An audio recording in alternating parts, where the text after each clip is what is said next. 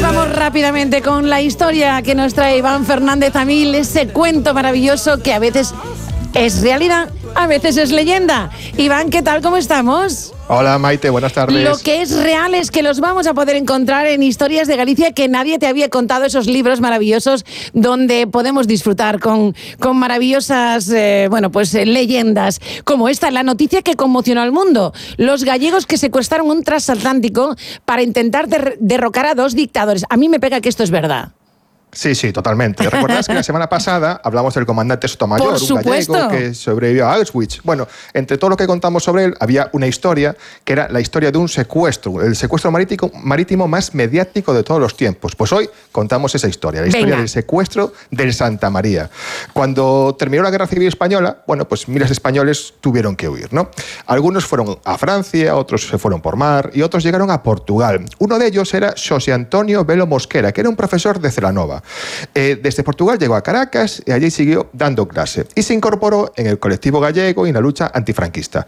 José consideraba que la actividad en el exilio, era insuficiente y que eh, no se podía pactar con Franco, sino que había que acabar con él.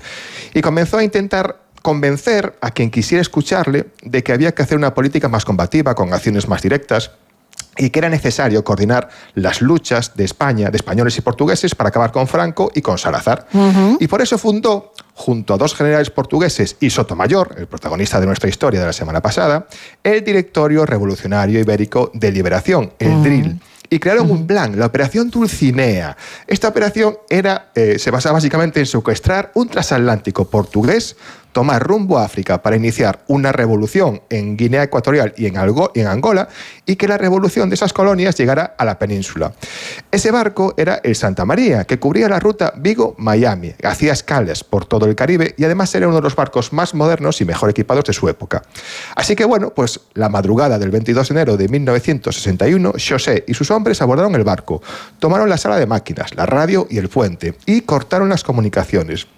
Durante, bueno, durante el asalto, aunque era un asalto que no era violento teóricamente, uno de los tripulantes pues, fue herido y necesitaba asistencia médica urgente, así que tuvieron que descubrir su posición para poder ayudarle. Para Eran buena gente al fin y al cabo. Sí, bueno, parecían, parecían. pero bueno, no eran de los peores, ¿no? no eran unos piratas malos. exacto. El 23 de enero, un destructor británico los descubrió y comenzó a seguirles. Y el nombre de Santa María, que estaba, lo habían rebautizado como Santa Liberdade, llegó ese día a todos los rincones del mundo y se convirtió en portada de todos los medios. Los portugueses pidieron ayuda a Estados Unidos y a Reino Unido para recuperar el barco. Además, alegaban que era, había sido piratería. Fíjate, en la primera rueda de prensa como presidente de Kennedy, los periodistas le preguntaron por este tema, porque a bordo del barco iban 30 estadounidenses. Kennedy decidió tratar el secuestro como una acción política legítima, mientras en España la prensa trataba todo como un secuestro de un barco portugués. Ya me imagino, ya me imagino. no había mayor importancia. ¿no? Estados Unidos dejó claro que no iban a abordar el barco, sino que iban a escoltarlo. Eh, bueno, finalmente los secuestradores vieron que no había mucha, mucha, mucho por dónde ir, ¿no? Porque además eh, Salazar y Franco enviaron a sus barcos de guerra ¿Para qué? Para intentar hundir el Santa María. Entonces, bueno, decidieron pues rendirse, ¿no? En febrero llegaron a, a Recife, a Brasil, donde eh, teóricamente iban a intentar salir después, pero bueno, allí se quedaron y aceptaron el asilo político que les ofreció el gobierno británico. ¿no?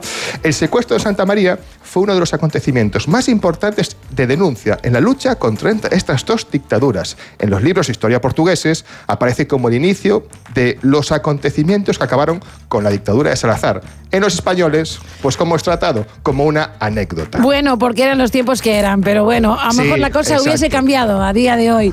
En fin. Pues sí, sí. Iván, eh, maravilla. Lo, importante es que la pena es que la figura de José fue olvidada y eso es triste después de sus hazañas. Querido, nos vemos la semana que viene.